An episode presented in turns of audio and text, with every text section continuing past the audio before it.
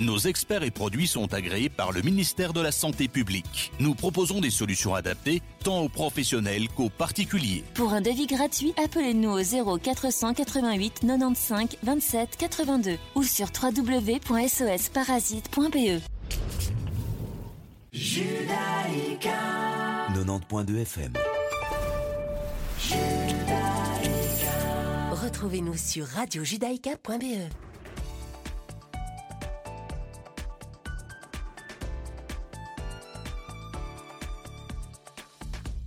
à toutes et bonjour à tous. Il est 17h sur Radio Judaïka. Bienvenue à vous si vous nous rejoignez. Je suis ravie de vous retrouver en ce lundi 11 avril. Et tout de suite, le flash d'information de cet après-midi.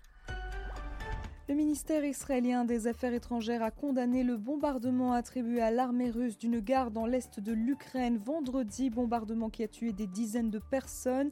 La mort de civils à la gare de Kramatorsk est un événement choquant qui mérite d'être condamné.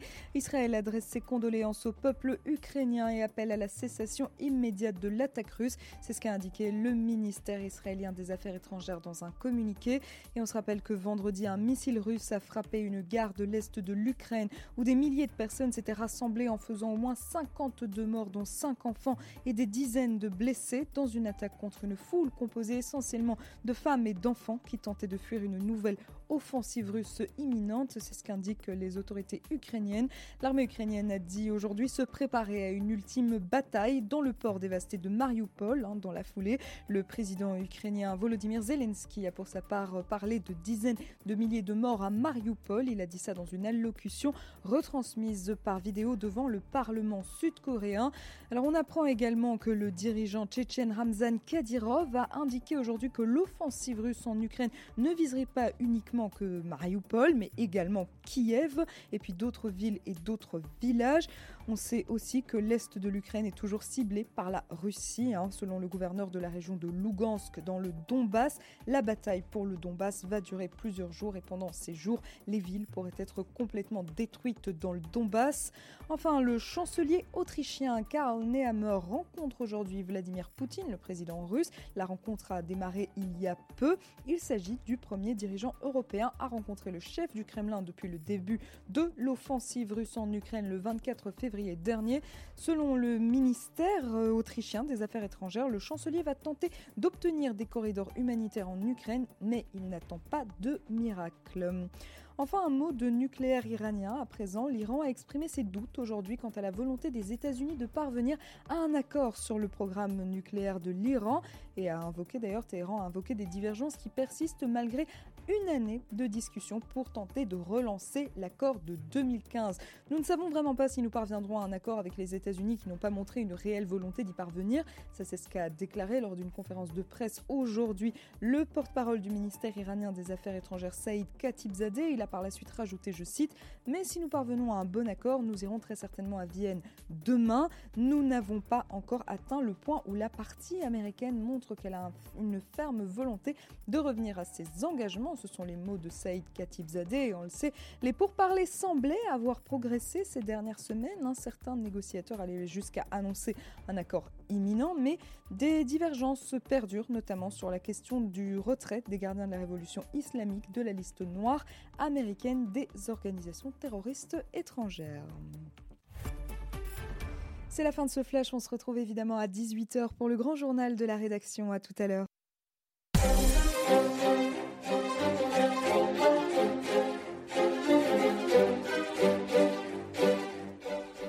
Bonjour Clément, bonjour Isaac. Bonjour Richard, bonjour Clément, bonjour Alors tout le monde. donc euh, bonjour à tout le monde pour euh, une nouvelle émission de Chercher l'erreur. Isaac, je pense qu'on peut être écouté et même vu Oui. sur euh, les réseaux sociaux et différentes plateformes, dites-nous. Ouais, euh, L'ensemble de nos émissions sont disponibles sur les plateformes digitales, Apple Podcast, Spotify, et vous pouvez également nous entendre et nous voir pendant que nous parlons sur Facebook. Et il y a également la page internet de Radio Judaïka. Parfait, merci pour ces précisions. Alors Isaac, on aura, je pense, quatre dossiers importants à l'ordre du jour. Évidemment, les élections euh, du premier tour de la présidentielle en France. On parlera évidemment aussi de l'Ukraine. Et euh, des derniers développements et des, sanctions, des nouvelles sanctions qui sont imposées à ce pays par euh, essentiellement le monde occidental. On parlera de l'Iran, du dossier iranien et de ce fameux euh, accord du JCPOA qui n'a toujours pas été signé.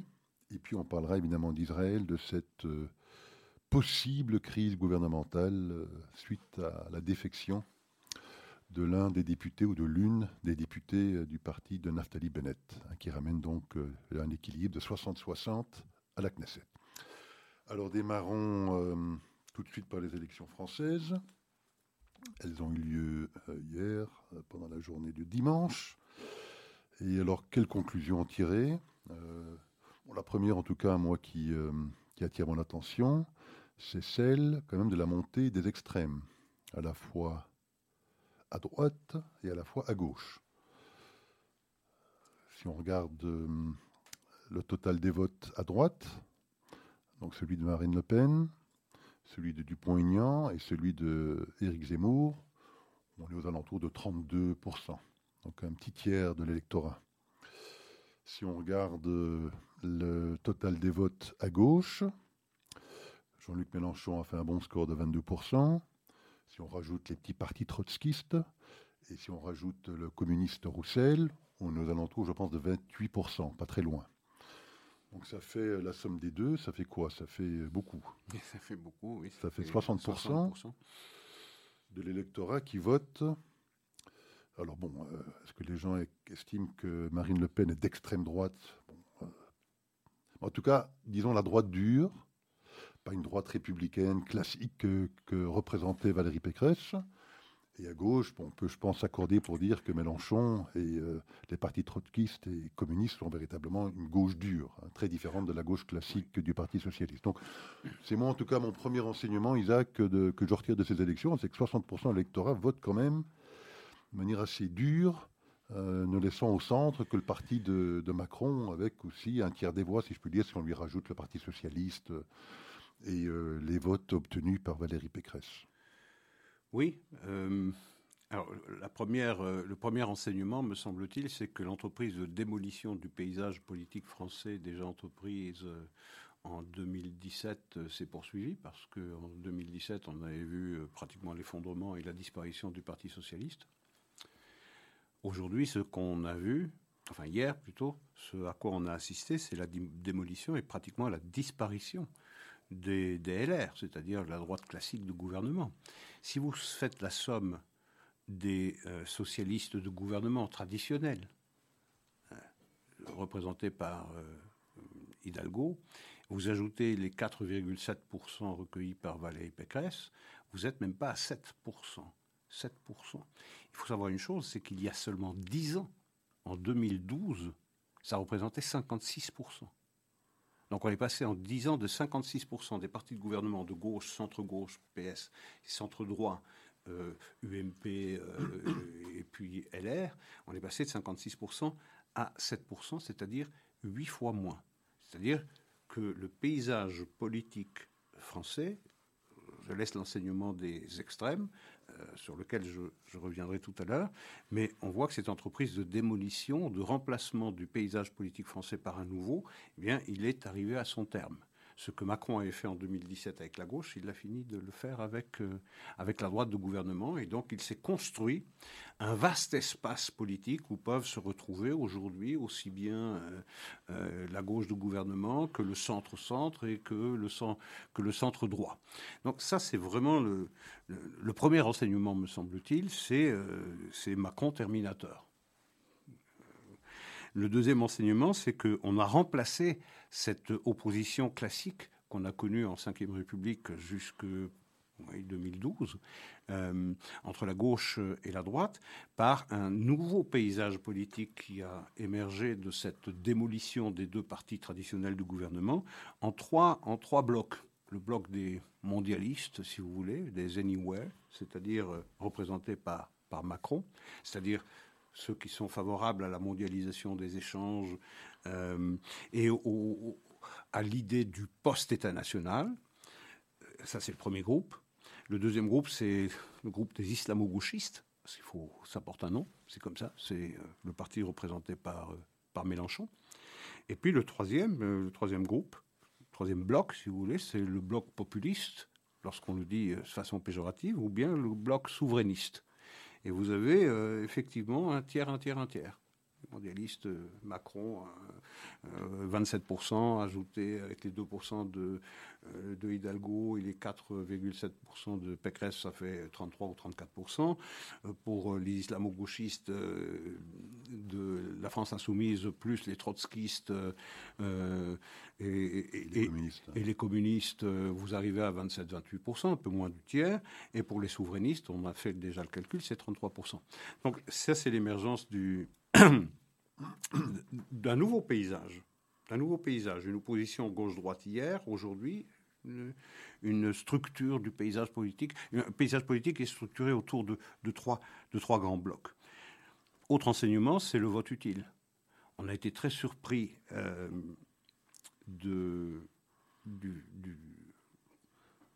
résultat désastreux de Valérie Pécresse. C'est vrai qu'elle a fait une mauvaise campagne, très mauvaise campagne. Elle a été lestée aussi par sa contre-performance dans son premier euh, meeting, et ça, ça l'a plombé. Elle n'a jamais pu se sortir de, de cet échec.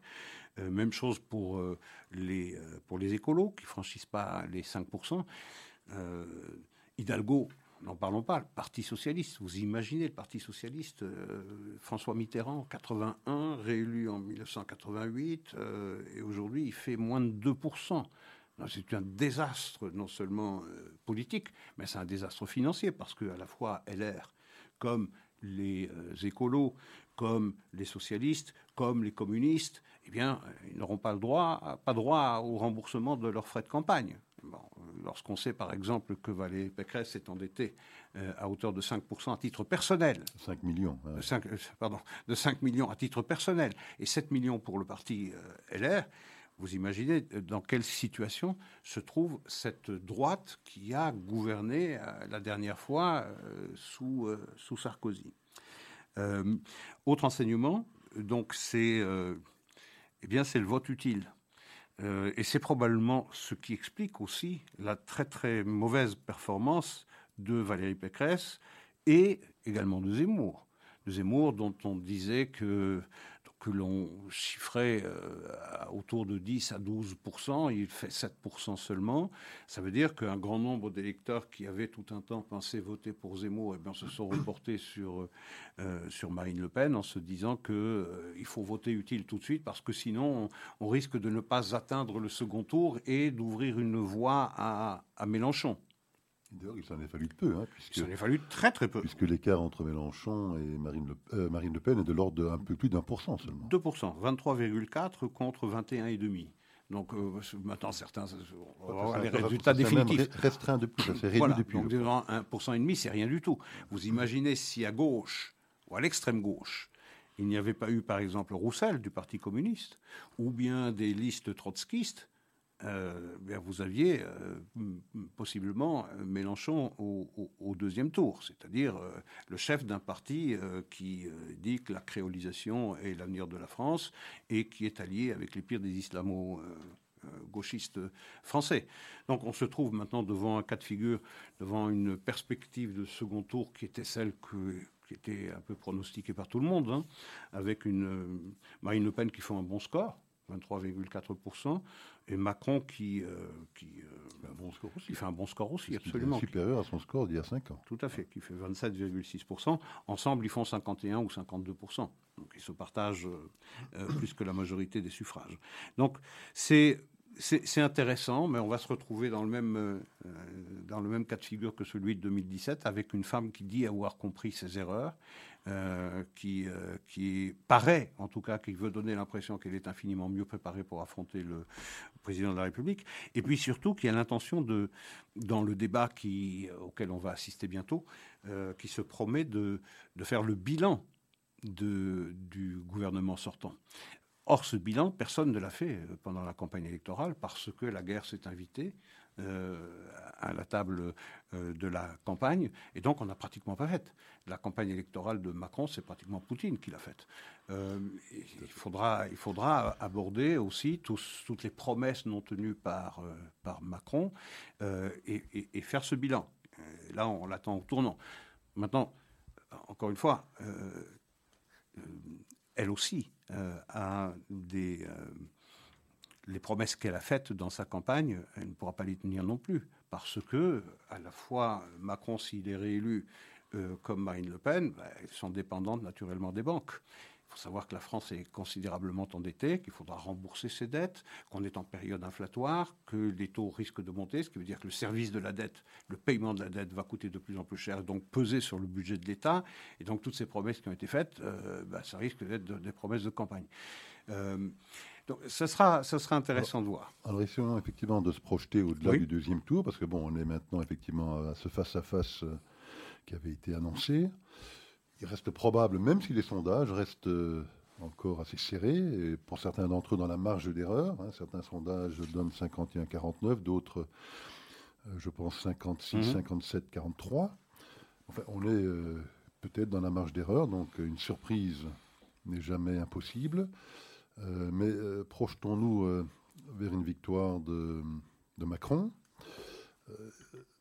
ça reste quand même un système politique difficile en France, parce que c'est vrai que le système législatif, hein, il ne faut pas oublier qu'il y aura des élections législatives qui se profilent un mois plus tard, au mois de juin, et qu'aujourd'hui, on est dans un système où le parti de Marine Le Pen qui fait 23%, elle fera peut-être 47, 48% au, second tour, elle se retrouve, je crois, aujourd'hui avec moins de 10 députés à l'Assemblée nationale.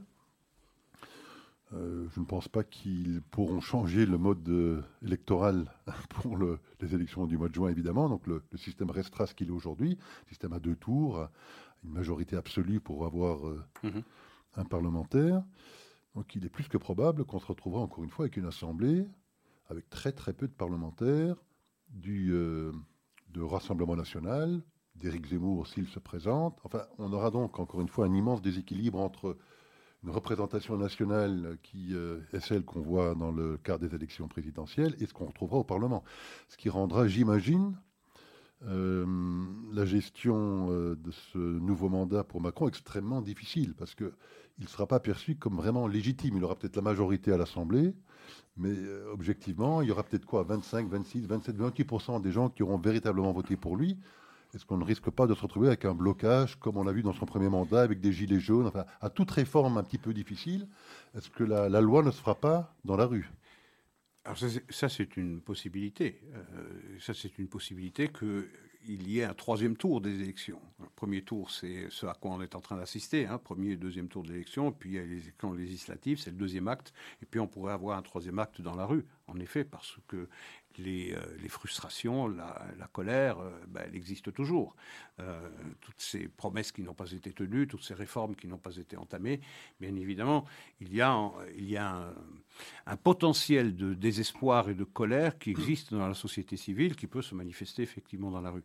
Mais pour revenir à, votre hypothèse enfin, au sujet que vous abordiez à propos de, des élections législatives, je pense que Macron aurait aurait une majorité relativement aisée euh, euh, au Parlement. Le cas de figure est beaucoup moins Euh, Est-ce que cette majorité serait-elle vraiment considérée comme légitime dans le pays? C'est à l'inverse du système allemand. En Allemagne, ils ont fait une coalition avec trois partis. Mhm. ils ont véritablement été obligés de se mettre d'accord sur un accord de gouvernement. Et cette coalition représente pas loin de 70% de l'électorat. Dès lors, lorsqu'une réforme difficile doit être votée, le peuple allemand se sent représenté par ce gouvernement. mais on n'aura pas cette situation-là. Ah non, parce qu'on a deux systèmes de vote différents, c'est clair. Et puis on n'a pas la même culture politique euh, en France. Mais euh, la question de la légitimité de l'élection de Macron, et je ne parle même pas d'une majorité euh, qu'il aurait à, l'Assemblée, la question de la légitimité de Macron, elle est posée depuis 2017. 2017, le choix de Macron était presque un choix par défaut. celui que les Français s'apprêtent à faire ou s'apprêteraient à faire, ou en tout cas ce que les commentateurs ou les analystes promettent à Macron une deuxième, un deuxième mandat, ce sera également par défaut parce que on préférera Macron à, à Le Pen, à Le Pen présidente. Donc la question de la légitimité du chef de l'État déjà sera posée. Maintenant, il, il, faudra travailler. Je pense qu'il réussira avoir une majorité relativement confortable parce qu'il y a une prime aux, vainqueurs. Euh, et je pense aussi que la machine à diaboliser Marine Le Pen et tous ceux qui euh, seraient tentés par le vote du Rassemblement national va fonctionner à, point, à, plein.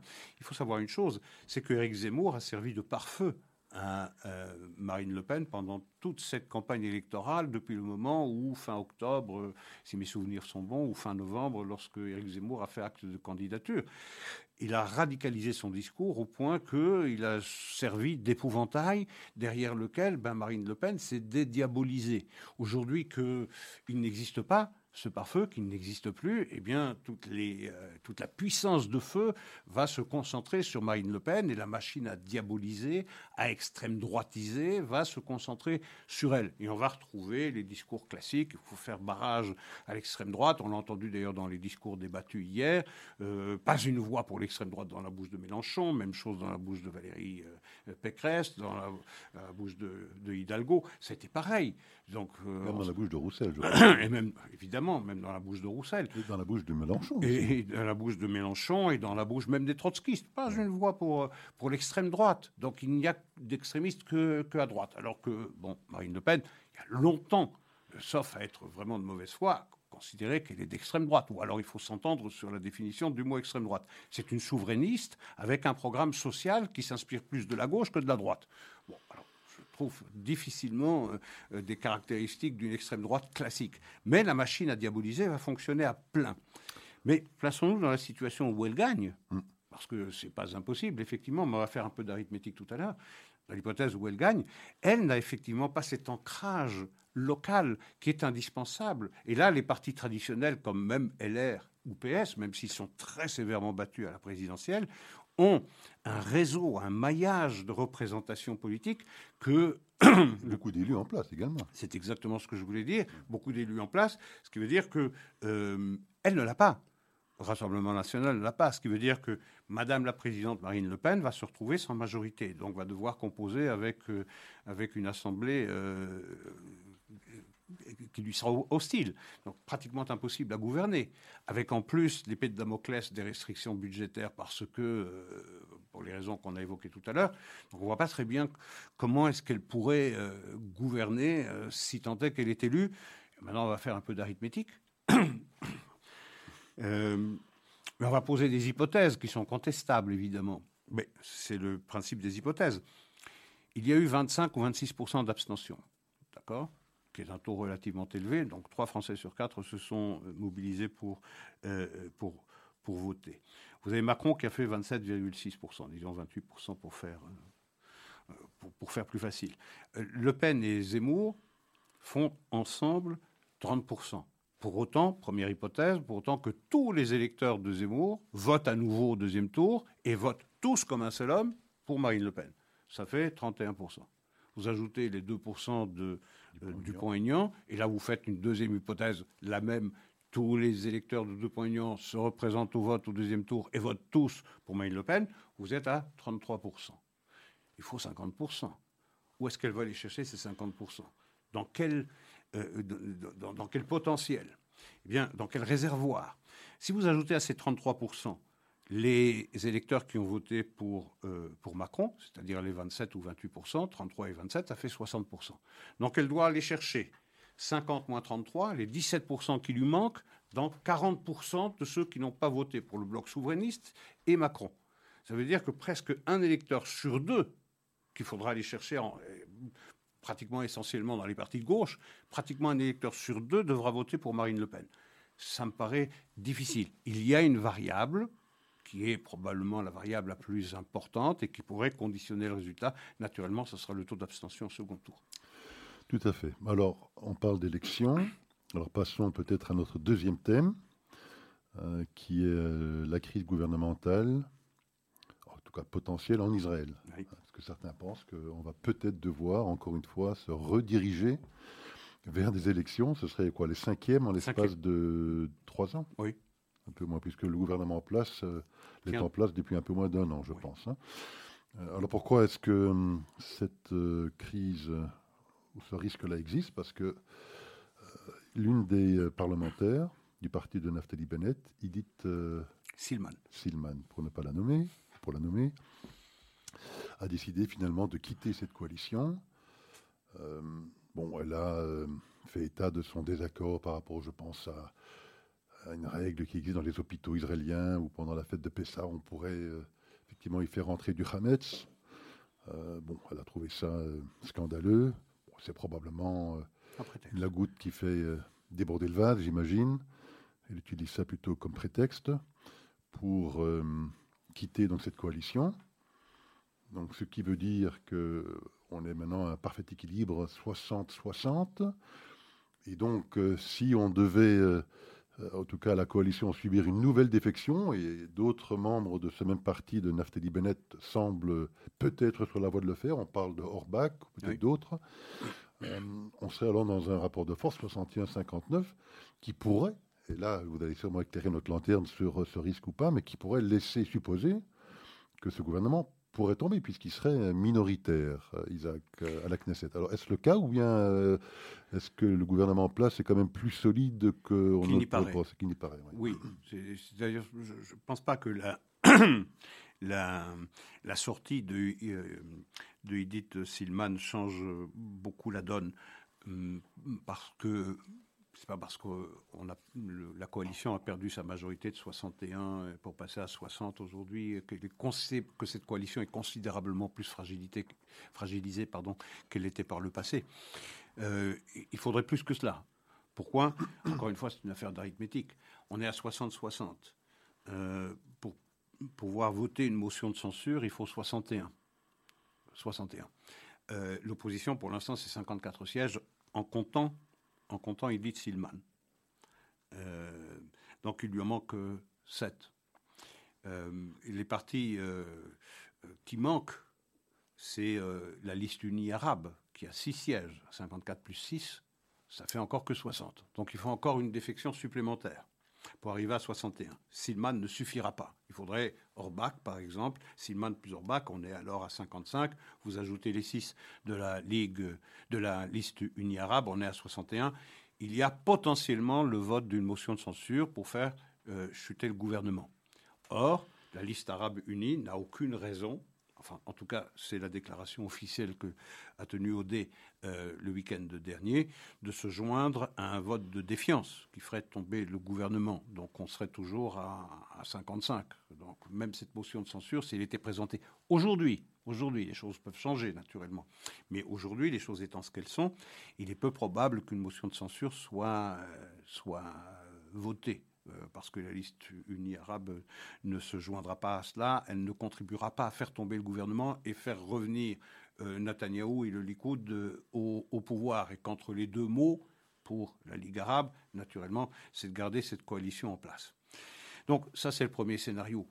Deuxième scénario, si si l'opposition veut vraiment revenir au pouvoir sans en passer par les élections, ben, c'est d'essayer euh, d'enlever à la coalition actuelle un de ses membres euh, les plus importants.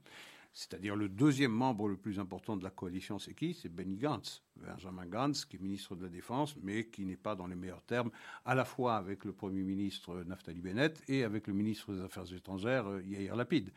Lui, il représente huit sièges. 54 plus 8, ça fait 62. On pourrait alors se passer, l'opposition pourrait alors se passer du soutien de la liste unie arabe pour le vote d'une motion de censure, et ça enlèverait tout pouvoir également au parti RAM de Mansour Abbas.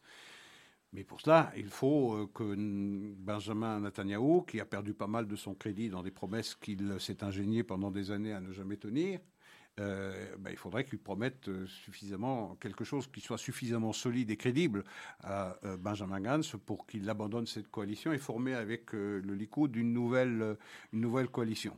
Euh, le seul prix qu'il accepterait, euh, et encore, il faudrait le faire devant quelques millions de témoins, c'est la promesse euh, qu'il commencerait, qu'il commencerait, lui, par être Premier ministre avant Benjamin Netanyahu. Bon, on en est loin, tous les scénarios sont encore ouverts. Mais en tout cas, ça fragilise. C'est certain que ça fragilise. Ça change pas vraiment les équilibres. Disons que c'est un coup de semence. Alors nous allons continuer ces discussions sur cette potentielle crise gouvernementale dans quelques instants, mais on va d'abord bénéficier, je pense, d'une composition inédite Ouais. de Clément.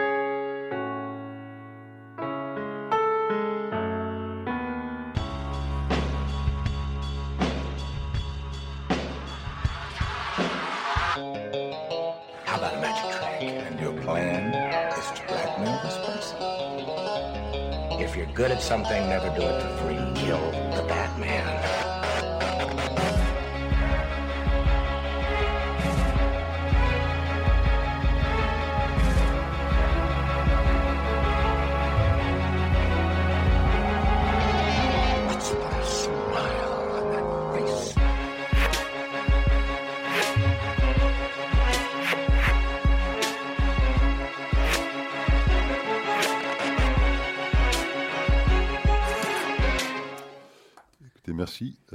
Trop court. Trop court, comme toujours, comme toujours. On pourra peut-être la repasser en fin d'émission. Avec plaisir. si le temps nous le permet. Alors, donc, terminons un petit peu effectivement sur le chapitre euh, israélien. Parce que c'est vrai que le, le- le ciment, hein, on en avait parlé lorsque ce gouvernement s'était formé. Le ciment euh, de ce gouvernement, bah, c'était évidemment la détestation de tous pour Benjamin Netanyahou. Et euh, après euh, quatre élections qui euh, n'avaient pas abouti à un résultat qui permettait véritablement euh, une décision claire, eh ben, il fallait absolument à la fois ne plus rentrer dans de nouvelles élections et se débarrasser de Netanyahou. C'était ça vraiment le ciment Oui. qui a permis à quand même une coalition assez hétéroclite de se former. Parce Très improbable. Il y, a- il y a trois grands écarts dans ce gouvernement. Gauche-droite, évidemment, puisqu'on va de l'extrême gauche à, je dirais pas l'extrême droite, mais enfin une droite relativement dure, comme Gideon Sarr, qui est peut-être même plus à droite qu'un Benjamin Netanyahou. On va du, euh, je dirais pas des religieux au sens arrêté du terme, mais effectivement, euh, les gens de Yamina sont quand même relativement euh, conservateurs au niveau religieux, euh, à, bon, à des partis tout à fait laïques. Et puis on va évidemment de- des juifs aux arabes. Donc on a trois grands écarts, euh, avec évidemment des points de vue idéologiques très différents. Euh, donc ça allait toujours être effectivement très fragile. Donc on a le sentiment effectivement que ça se délite quand même un petit peu, euh, qu'il y a de plus en plus de crises qui se jouent dans ces différents écarts, hein, à, géométrie variable. Il est quand même, me semble-t-il, relativement probable que dans un avenir pas si lointain que ça, d'autres défections se feront sentir, Isaac. C'est très possible. Ouais. C'est très possible. On a entendu Orbach dire euh, qu'il y avait euh, trois conditions qui devaient être remplies pour qu'il reste dans la coalition. La première, c'est que euh, on continue de euh, d'aider les crèches pour les pour l'assistance des enfants dans la communauté Haredi. La deuxième, c'est de convoquer tout de suite la commission euh, qui statue sur les nouvelles constructions dans les, dans les implantations, et, donc la confirmation de la construction de 4000, de 4000 logements. Et la troisième condition, elle m'échappe là pour l'instant, mais peut-être va-t-elle me revenir. La première condition, Lieberman euh, s'est empressé de dire qu'il la satisfaisait. La, deuxième, ça paraît infiniment plus difficile parce qu'elle va se heurter à la réticence du ministre de la Défense, euh, Benjamin, Benjamin Gantz. Donc, effectivement, les, défections sont tout, à fait, sont tout à fait possibles. Mais on se rend compte que cette fragilité, elle est surtout dans le chef de Yamina. Pourquoi? Parce que Yamina, euh, Premier ministre, c'est Naftali Bennett, mais d'une coalition qui est très très petite. Six. On n'a jamais vu ça dans l'histoire, dans l'histoire d'Israël. Mmh. Et, et, et, dans cette coalition, eh bien, ses membres sont plutôt euh, mécontents. Il faut savoir que Naftali Bennett était, euh, si vous voulez, le CEO, de, euh, le représentant, le haut représentant de toutes les implantations. Et aujourd'hui, eh ben, ça fait des mois et des mois que les implantations, les constructions, les implantations sont de fait gelé. Donc on est très très mécontent du côté de, du Yesha. Donc il y a une aile du, de, Yamina qui ne supporte pas cette, ce, ce, gel et qui veut impérativement euh, en sortir.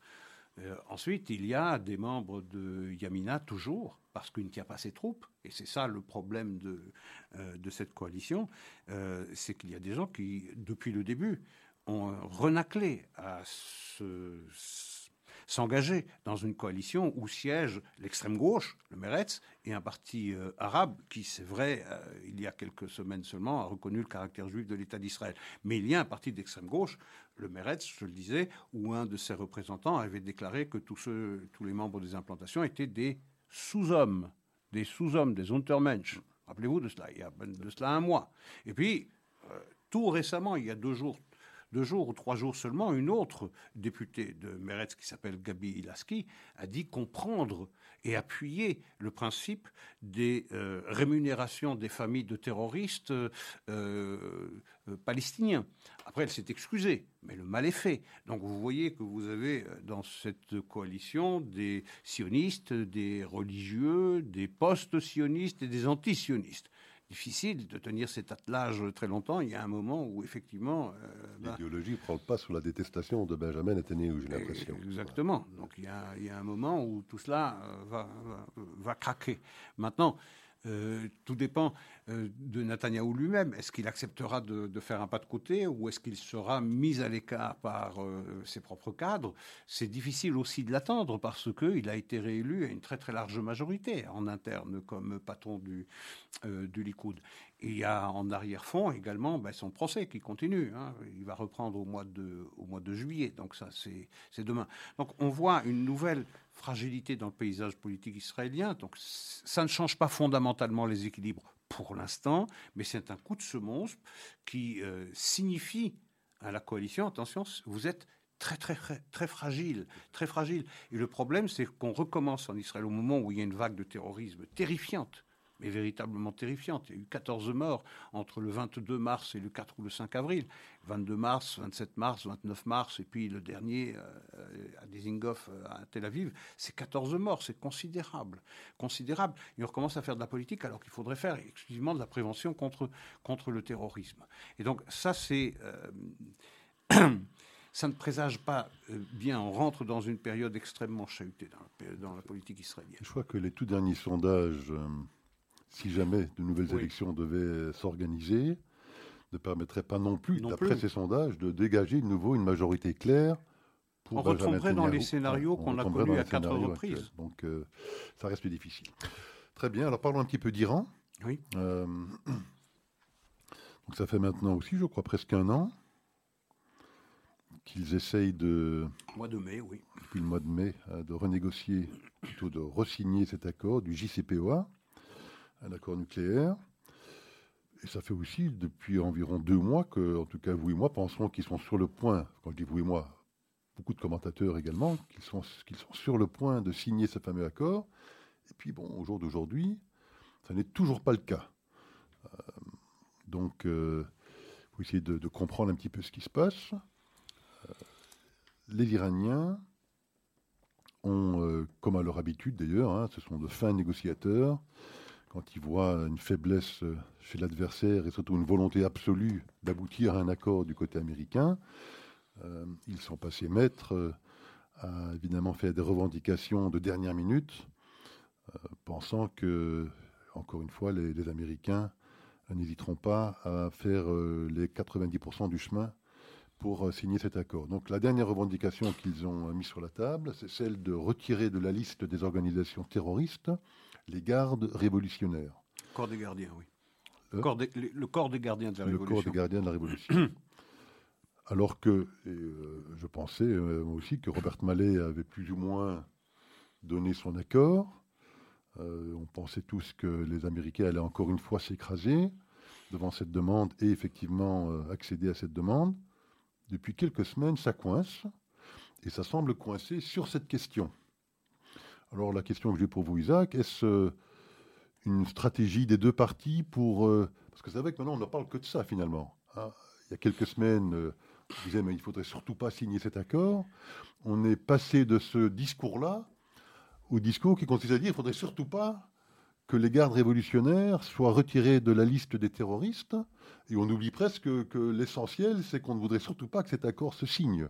Alors, Isaac, est-ce véritablement un point de blocage, ou est-ce plutôt une stratégie ou artificielle des deux parties pour, euh, après quelques semaines de confrontation sur le sujet, peut-être de se mettre d'accord sur un, un, compromis ou une branche, peut-être la branche armée Quds de ces brigades révolutionnaires serait, elle, maintenue sur cette liste dite terroriste, et que le reste ne le serait pas. Et ça permettrait aux Américains d'apparaître comme étant véritablement fermes et de vendre ce nouvel accord en interne euh, vis-à-vis de leurs propres troupes, parce qu'on se rend quand même bien compte qu'aux États-Unis, pas mal de démocrates euh, semblent assez euh, circonspects par rapport à cette nouvelle, ce nouvel accord. Oui, on a, on a le sentiment qu'on est infiniment plus éveillé au danger de voir le corps des gardiens de la Révolution euh, retiré de la liste des organisations terroristes que l'essentiel du débat, que l'essentiel du sujet, c'est-à-dire la légitimation et la légalisation du programme nucléaire iranien entre le principal et l'accessoire, c'est pas difficile de voir qu'est-ce qui est le principal et qu'est-ce qui est l'accessoire. Le principal, c'est le fait que si ce JCPOA retrouve vie, eh bien, euh, en 2030 au plus tard, même si déjà certaines provisions euh, euh, sont abandonnées à partir de 2025 et 2026, à partir de 2030 au plus tard, l'Iran est une puissance nucléaire le plus officiellement, le plus légalement, le plus légitimement du monde, pourra enrichir autant d'uranium qu'il veut et construire autant de bombes atomiques qu'il veut. C'est ça l'essentiel. Maintenant, inscrire, laisser sur la liste d'organisations terroristes le corps des gardiens de la Révolution ou l'en retirer, ma foi, c'est quelque chose de relativement accessoire, mais c'est un peu comme la mouche du coche. Il semble que ça réveille à peu près tout le monde qui continuait de dormir alors que l'essentiel était en question, c'est-à-dire la légitimation et la légalisation du programme nucléaire iranien. Mais sur le corps des gardiens, ils se réveillent tous. C'est formidable. Ça permet de mettre euh, les États-Unis, euh, de, donner aux des États-Unis une image de fermeté, de, refus euh, catégorique, et non pas question de retirer de la liste des organisations terroristes le corps des gardiens de la Révolution, même si on entretient le flou entre le corps des gardiens de la Révolution en général, qui comprend cinq branches militaires et une de celles-ci seulement, c'est-à-dire la force Quds, euh, qui permettrait de garder les quatre autres, de retirer les quatre autres de la liste d'organisations terroristes et de n'en garder que la force Quds. Bon, j'ai l'impression qu'on est dans un théâtre ici. On est dans un théâtre qui permet euh, de montrer des de donner des États-Unis une image de force, de résistance, de fermeté, de dire bah non pas question. En plus de ça, la diplomatie israélienne euh, me semble avoir plongé tête baissée dans le piège ou dans cette espèce de scénario euh, élaboré par les têtes pensantes du département d'État américain Robert Mallet en tête, qui consiste à, donner un os à ronger euh, aux démocrates qui seraient rétifs à approuver un retour du CPA, même chose que les républicains et même chose que les Israéliens. Bon, on vous a donné quelque chose. On a laissé le corps des gardiens de la Révolution sur la liste d'organisations terroristes, on s'est montré très très ferme, mais pendant ce temps, l'essentiel passe. L'essentiel passe. Et je le répète, c'est quoi? C'est de légaliser le, euh, le, programme nucléaire, euh, le programme nucléaire iranien. Donc tout ça, ça ressemble à un foutage de gueule. Euh, mais euh, seul l'avenir nous confirmera qu'on est bien dans une distraction, qu'on est bien dans un contre-feu, ou bien que euh, ou qu'il s'agit d'une réalité. Parce qu'il y a deux obstacles qui se sont présentés ce dernier mois avant la réintégration de, de l'Iran comme des États-Unis dans le JCPOA. C'était d'abord l'obstacle russe.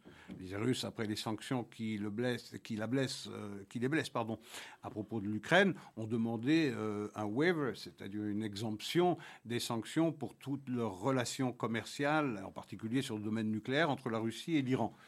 Euh, exemption qu'ils ont obtenue. Euh, donc, obstacle levé.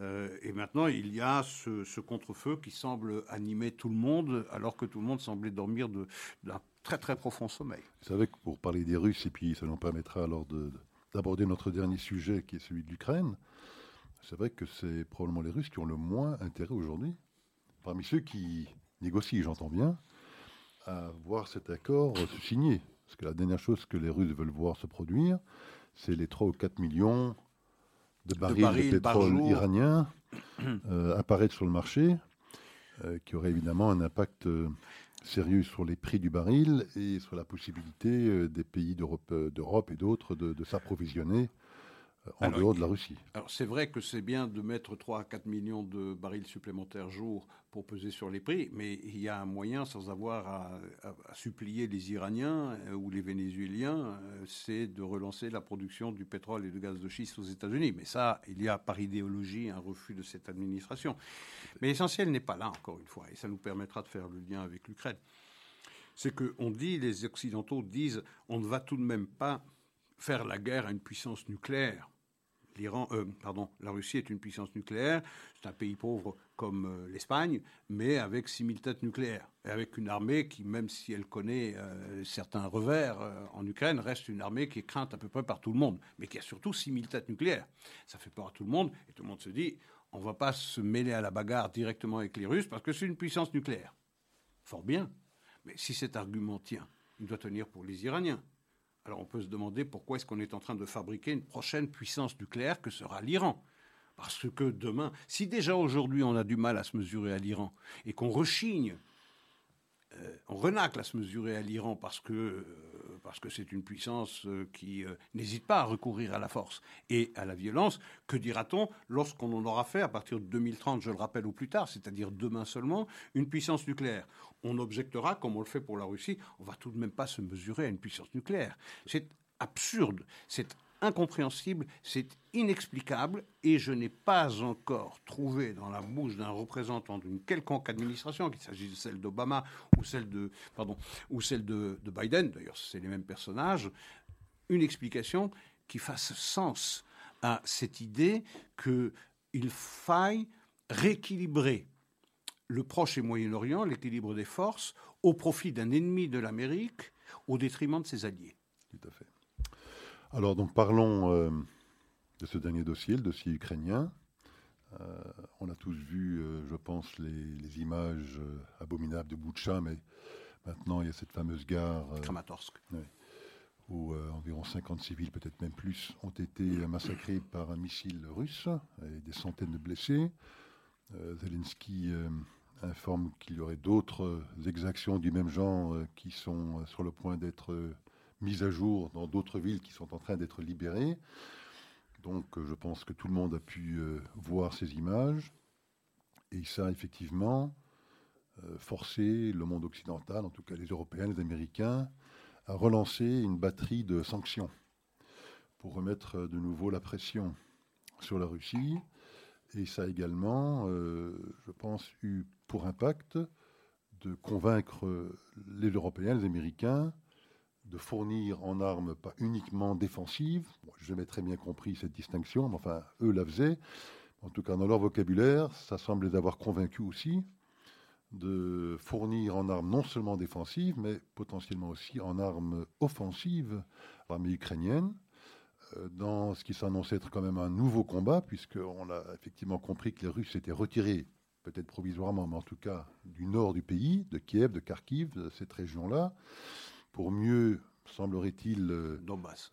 Voilà, se renforcer, euh, reconstruire ses forces pour se concentrer sur le Donbass et la langue côtière, et la langue qui fait la réunion entre le Donbass et la Crimée. Alors, à quelle sortie de crise peut-on envisager euh, dans la situation dans laquelle on se trouve maintenant? Bah, Apparemment, les, buts de guerre de, Poutine sont plus, modestes et plus réalistes, puisque maintenant, les troupes russes qui se trouvaient au nord euh, et qui venaient de Biélorussie euh, pour attaquer Kiev ont été déroutées et mises sur le, sur le flanc oriental, c'est-à-dire sur le, sur le Donbass, où se trouve d'ailleurs le la partie de l'armée euh, ukrainienne la plus, euh, la plus efficace, la mieux formée. Il faut savoir que la moitié de l'armée euh, ukrainienne a été formée par les Américains et elle a une capacité de combat absolument, absolument remarquable. Donc l'armée russe semble concentrer l'ensemble de ses forces sur le théâtre oriental, c'est-à-dire sur, sur le Donbass, et également sur cette langue côtière qui part donc du Donbass, qui va jusqu'à la Crimée, que ça comprend Mariupol et l'ambition ultime, naturellement, ce serait, euh, ce serait Odessa, qui est encore un peu plus à l'ouest et qui priverait l'Ukraine d'un accès à la mer d'Azov et à la mer Noire. Donc, euh, sortie de crise, je vois difficilement pour, pour, l'instant, puisque chacun des deux, des deux belligérants pense pouvoir l'emporter. Les Russes pensent. Euh, Poutine n'a plus le choix maintenant. Il doit rapporter un, gain de guerre. Il doit revenir chez lui avec quelque chose qui fasse passer son aventurisme et son expédition guerrière euh, en Ukraine comme un succès. Donc des gains de territoire. Il lui faut à minima le Donbass, euh, euh, la Crimée, ça ne sera plus discuté. Et, s'il peut y ajouter également la plaine côtière, ça sera quelque chose qui lui permet de sortir vainqueur. pas la tête haute, mais en tout cas comme non défait. Quant, à, l'Ukraine, le simple fait d'avoir, bah, de n'avoir à sacrifier entre guillemets que le Donbass, dont Zelensky nous disait qu'il était prêt à rediscuter le, statut, même s'il continue de dire que ce sont des territoires ukrainiens pour l'éternité, même chose pour, même chose pour la Crimée. Donc, la sortie de crise, ce sera lorsque les Russes cesseront de penser qu'ils peuvent l'emporter et remplacer Zelensky, et Zelensky, euh, lorsqu'il cessera de penser qu'il pourra euh, mettre dehors euh, le corps expéditionnaire russe. On en est loin encore. Pour l'instant, ce qu'on assiste au quotidien, c'est. Euh, on risque peut-être un scénario un peu à la syrienne, là, non? Où les choses s'enlisent. C'est possible. Pendant des années. parce que, les Américains disent que ça peut s'enliser pendant des mois ou des années, et ça, c'est le pire des scénarios pour la, pour la Russie, évidemment. Parce que ce qu'on oublie quand même, c'est que cette guerre n'a pas vraiment démarré il y a deux mois. Non, elle a démarré en 2014. 2014. Bien sûr. Il y a eu 15 à 20 000 morts dans le Donbass depuis 2014. On a eu plutôt tendance. Pas. Hmm on ne s'en occupait pas. On ne occupait pas. On a eu tendance à se dire, bon, euh, c'est une petite région euh, fin fond euh, de l'Ukraine avec la frontière russe, ça n'a intéressé peu, que peu de monde. Enfin, c'est vrai que cette guerre existe depuis 2014. Oui, mais disons qu'un corps expéditionnaire de 120 000 ou 150 000 hommes c'est pas la même chose. C'est pas la même chose. Ça coûte énormément d'argent pour des finances qui sont blessées par les sanctions européennes et par les sanctions américaines. Donc ça, c'est le pire scénario pour les Russes. Donc encore une fois, on le disait au tout début de cette de cette crise et de cette invasion euh, russe de l'Ukraine, on disait le facteur temps est un facteur essentiel. Pour les Russes, il fallait aller vite. Ça, ça a raté. Euh, et pour les Ukrainiens, il faut que ça dure, parce qu'il faut, euh, il faut contraindre les, Russes à une guerre d'attrition, une guerre d'usure, et donc les enfermer dans un bourbier du genre de celui de soit euh, le théâtre syrien ou pire encore le théâtre afghan. donc voilà, c'est une situation dramatique parce que, en plus de ça, c'est toujours les civils qui, qui paient. 10 millions de déplacés, 4 millions de gens qui ont dû fuir leur pays, des images épouvantable, euh, épouvantable qu'on pensait ne jamais avoir à revoir, en particulier dans notre jardin européen. C'est quelque chose de véritablement insupportable. La guerre est une chose absolument, euh, absolument horrible. et avec les moyens de communication, on, a son, je dirais, on a ce dessert macabre pratiquement tous les jours. Alors, deux points qui retiennent mon attention dans cette guerre. Le premier, c'est que j'ai le sentiment que l'Europe continue de s'affirmer dans ce conflit. On a vu, euh, vous dodelinez de la tête, vous nous direz pourquoi vous n'êtes peut-être pas tout à fait de mon avis. Enfin, j'ai le sentiment qu'en tout cas, euh, on prend Ursula von der Leyen, elle s'est rendue à Kiev, mhm. peut-être un peu tard, elle aurait peut-être pu y aller euh, lorsque la situation était peut-être plus dangereuse pour vraiment faire preuve de la solidarité nécessaire. Mais enfin, elle a fait le geste de s'y déplacer. et elle a représenté l'Europe dans ce conflit. Et bon, je pense que le chancelier autrichien peut-être euh, l'a suivi, mais bon, elle était la figure. aussi, mais est plus dans l'Union européenne. Bien sûr, bien sûr. Et donc, elle était la figure de proue de l'Europe, presque la seule, euh, si on, euh, on oublie l'Autrichien, pour représenter l'Europe vis-à-vis de Zelensky et de se promener dans les rues de Kiev avec Zelensky. Donc, bon, j'ai le sentiment, moi, que l'Europe s'affirme un petit peu plus dans ce dossier. Elle vend des armes pour la première fois. Hein, donc, elle a financé la livraison d'armes à la Russie. Elle a coordonné quand même toute une série de sanctions assez sévères. Euh, elle se déplace à Kiev. J'ai le sentiment, moi, que. Et elle promet une intégration rapide de l'Ukraine. Elle promet tout à fait une intégration rapide, accélérée de l'Ukraine dans l'Union européenne. Donc j'ai quand même le sentiment que Ursula von der Leyen prend un peu du poil de la bête euh, et qu'elle profite, entre guillemets, si je puis dire, de cette crise pour affirmer un tout petit peu plus euh, cette, ces valeurs européennes. Et puis deuxième, et puis vous laisserez commenter sur les deux, ce qui m'a aussi euh, intéressé, c'est la sanction prise aux Nations Unies contre la Russie, puisque je pense que c'est la toute première fois depuis euh, peut-être 10 ou 20, enfin je crois que c'était, euh, je ne sais plus quel autre pays a subi le même, la même sanction d'être finalement... Je ne me rappelle pas, du Conseil des droits de l'homme. Du Conseil des droits de l'homme. Un autre pays avait subi le même, le mhm. même sort, je ne sais plus exactement quand, mais enfin la Russie, par un vote donc de l'Assemblée générale, a été exclue du Conseil des droits de l'homme, ben, moi, ça me fait, je n'allais pas dire un petit peu rire, mais enfin, quand même un petit peu rire, parce que on l'a fait parce que les crimes de guerre sont épouvantables, on l'a vu. Mais enfin, il y a un autre pays, par exemple la Chine, qui, en tout cas, d'après les Américains et pas mal d'Européens, commet un génocide contre les Ouïghours. On dirait que dans l'échelle des valeurs ou de la gravité de certains crimes, un génocide, en ce qui me concerne, c'est plus grave qu'un massacre. Qu'un massacre un crime contre l'humanité. Et donc, euh, pourquoi est-ce qu'on exclut la Russie, Isaac Est-ce qu'on n'exclut pas euh, la Chine? Ah, mais Je suis parfaitement d'accord. Je suis parfaitement d'accord avec vous. La semaine dernière, c'est ce que nous disions d'ailleurs à propos de cette exclusion de la, Russie du Conseil des droits de l'homme. C'est presque un badge of honor. Lorsque vous voyez les commensaux, ceux avec lesquels vous êtes obligé de partager euh, le temps, ben, c'est les, les, pires. Les pires États en matière de respect des droits de l'homme. Vous avez la Chine, vous avez la Russie, vous avez Venezuela, vous avez Cuba, vous avez le Soudan, la Somalie. Est-ce que vous avez une brochette, vous avez une, brochette d'États pour qui euh, le respect des droits de l'homme, c'est la dernière des préoccupations. Donc ne pas se trouver dans un cénacle de, voyous de cette euh, acabit, c'est plutôt un badge of honor. Euh, disons qu'en en, punir la Russie, si le Conseil des droits de l'homme représentait vraiment un souci de veiller au respect des droits de l'homme dans l'humanité, effectivement, ce serait une sanction symbolique très forte. Mais là, éjecter un voyou d'un groupe de voyous, ma foi, c'est pas ça qui va, c'est pas ça qui va sérieusement faire réfléchir Poutine. S'il y avait un moyen de l'exclure du, du, Conseil de sécurité, euh, ça n'entamerait pas non plus son pouvoir de nuisance, et puis de toute façon, il bénéficierait du soutien de la Chine pour empêcher cette exclusion. Donc, c'est pas. Et sur l'Europe, Isaac. Alors, mon, mon bah, sentiment que l'Europe s'affirme quand même un peu dans cette crise. Alors, elle s'affirme tout le temps qu'on n'est pas à l'os. L'os, ça va être le gaz. Euh, alors, on a pu prendre des sanctions qu'on a étendues jusqu'à l'importation euh, du charbon russe et du pétrole russe parce que ça pèse moins et qu'on peut le remplacer plus facilement ou moins difficilement. La vraie question, c'est le gaz. Le gaz dont je signale qu'il continue de passer sur le marché européen en transitant par l'Ukraine. L'Ukraine. Quand Zelensky demande à l'Europe de renoncer au gaz russe, il lui suffirait de fermer le robinet. Hein. Bah, il continue de le laisser ouvert. Pourquoi? Parce que ça lui procure de, l'argent, euh, soit dit en passant. Donc la vraie question, celle qui va fâcher les Européens entre eux, celle qui va euh, les désunir, celle qui va montrer eh bien, ces failles qui existent dans ce front en apparence unie, ça sera naturellement la question du gaz. Et encore, cette question du gaz, elle apparaît comme moins urgente parce qu'on commence le printemps et puis l'été, mais euh, l'hiver est à nos portes, hein. c'est dans six mois, huit mois, c'est donc demain, il faut prévoir des réserves.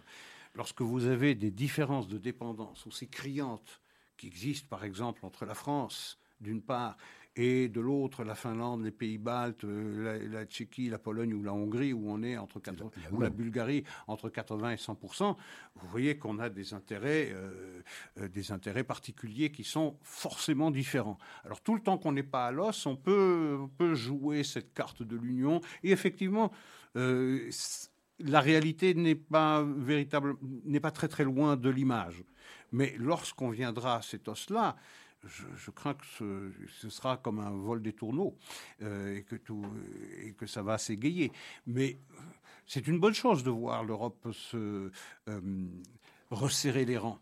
Mais on voit même dans le groupe de Visegrad, où tous les sujets semblaient les réunir, mais vous voyez même des dissensions qui existent maintenant entre la Pologne, qui est euh, en pointe contre la Russie, membre du groupe de Visegrad, et de l'autre côté, la Hongrie, qui freine des quatre fers. Donc au sein même d'un cénacle de quatre États, qui comprend la, Slovaquie, la Pologne, la Hongrie euh, et... et la République tchèque. Et la République tchèque, voilà.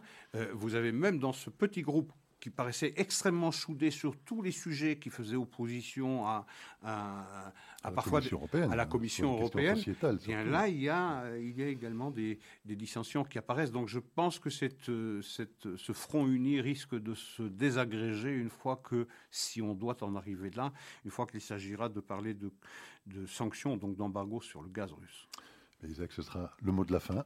Et euh, à la semaine prochaine. À la semaine prochaine, peut-être, on verra si. Oui, euh, tout à fait si euh, le lundi de Pâques ne sera pas un jour férié pour tout le monde. On verra bien. Tout à fait. voilà. Au revoir. Bonsoir à tout le monde.